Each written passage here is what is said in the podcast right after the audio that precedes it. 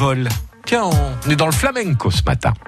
Un jour, un bénévole avec le département des Landes à vos côtés au quotidien. Bonjour, je m'appelle Thérèse Michalex.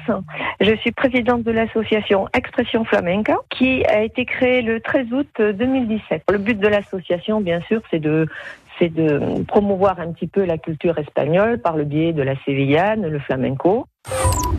C'est par le biais euh, de, de, de, cette association, du flamenco, de, de, de transmettre euh, et de m'y mettre à fond. Oui, après, voilà, pour moi, le bénévolat, c'est important même d'aller donner un coup de main à une autre association.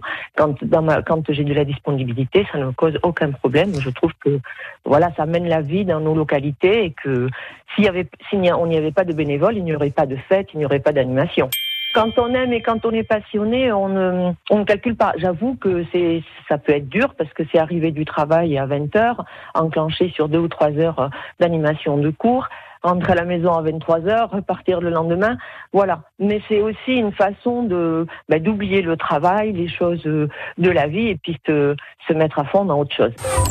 Qu'est-ce qui m'anime? C'est le plaisir, euh, voilà, de, par exemple, euh, quand on est sollicité ou qu'on nous demande de, de, de, de, créer quelque chose, un spectacle ou autre. Par exemple, l'année dernière, euh, l'orchestre de Mimizan euh, se produisait ici en concert et on nous a demandé de collaborer avec eux. Donc ça a été euh, deux mois d'intense travail à, à, créer les chorégraphies sur leur musique et ben, de, de mettre tout le monde dessus.